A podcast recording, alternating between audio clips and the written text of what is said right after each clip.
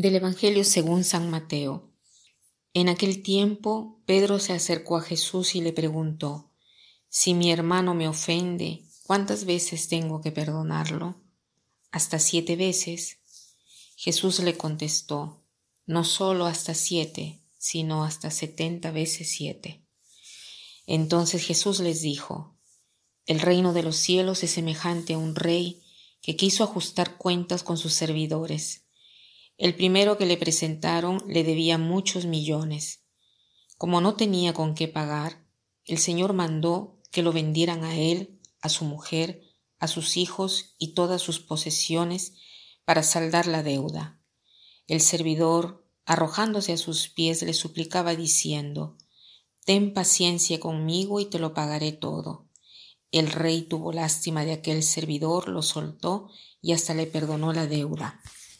Pero apenas había salido aquel servidor, se encontró con uno de sus compañeros que le debía poco dinero. Entonces lo agarró por el cuello y casi lo estrangulaba, mientras le decía, Págame lo que me debes. El compañero se le arrodilló y le rogaba, ten paciencia conmigo y te lo pagaré todo. Pero el otro no quiso escucharlo, sino que fue y lo metió en la cárcel hasta que le pagara la deuda. Al ver lo ocurrido, sus compañeros se llenaron de indignación y fueron a contar al rey lo sucedido. Entonces el Señor lo llamó y le dijo, Siervo malvado, te perdoné toda aquella deuda porque me lo suplicaste. ¿No debías tú también haber tenido compasión de tu compañero, como tuve yo compasión de ti? Y el Señor encolerizado lo entregó a los verdugos para que no lo soltaran hasta que pagara lo que debía. Pues lo mismo hará mi Padre Celestial con ustedes si cada cual no perdona de corazón a su hermano. Yo recuerdo que dos años atrás alguien me preguntó ¿Qué cosa has visto en Jesús? Esa pregunta me impresionó mucho y me hizo pensar. De repente es una pregunta que nos tenemos que hacer ahora todos. Mi respuesta a aquella pregunta eh, fue bastante rápida. Una de las cosas que amo de Jesús es que me ama tantísimo al punto de inspirarme. Me llama a lo más alto, me ve con honestidad, sabe quién soy y me invita a recibir más de Él, de tal manera que puedo amar con un amor puro. En el Evangelio de hoy vemos un ejemplo de cómo Jesús nos inspira. En este Evangelio nos dice cuán importante es, en primer lugar, recibir el perdón para poder estar en grado de perdonar a los demás. Este es un desafío Jesús no nos deja vivir ociosamente sin perdonar, diciendo, ok, olvídalo, el perdón es difícil, no, pienses más y sigue adelante. Nos ama demasiado para dejarnos llevar por la dureza de nuestro corazón. Quiere que seamos libres, dar y recibir amor, pero en libertad. No quiere que estemos llenos de rabia o de ansias, él desea que tengamos un corazón que perdone.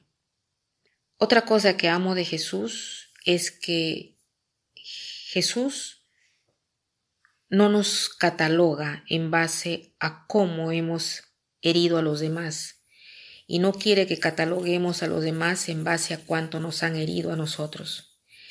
El siervo en el Evangelio de hoy pide perdón diciendo al patrón, Ten paciencia de mí y te lo pagaré todo. Y después el rey tuvo compasión de aquel siervo, lo dejó ir y hasta le canceló la deuda. Jesús está lleno de compasión cuando nos acercamos a Él con sinceridad, deseando el perdón. Y esta compasión que tiene por nosotros es un don, un, un modo de imitar y tener también nosotros compasión por los demás. A veces el perdón puede parecer imposible, ¿no? Y lejos de la relación con Jesús realmente es imposible. Pero estando en relación con Él es ahí donde nace la conversión. ¿Qué cosa significa el perdón? No se trata de fingir que nada ha pasado ni que tal cosa no tiene importancia o que tal persona no es culpable de nada, sino que se trata de ver a una persona a la luz de la verdad y de creer que ha sido hecha a imagen y semejanza de Dios, que su vida es buena y que tiene dignidad. Se trata de aceptar la realidad que Jesús ha muerto también para ellos, que también tienen un lugar en la iglesia, porque ningún pecado es imperdonable. Podemos entonces hoy pedirle al Señor que nos ayude a creer a la luz de la verdad. Todo parte del perdón. El Evangelio de hoy tiene una bellísima secuencia temporal. En primer lugar, el siervo es perdonado. La situación en la cual ha tenido la oportunidad de perdonar llegó inmediatamente. Así también nosotros podemos en este momento de reflexión recordar un momento en el cual nosotros mismos hemos estado perdonados. ¿Cómo ha sido aquel momento? ¿Cómo te ha influenciado? Con el corazón lleno podremos tener la fuerza de perdonarnos a nosotros mismos y vivir en la libertad de hijos de Dios, perdonados y amados. Que pasen un buen día.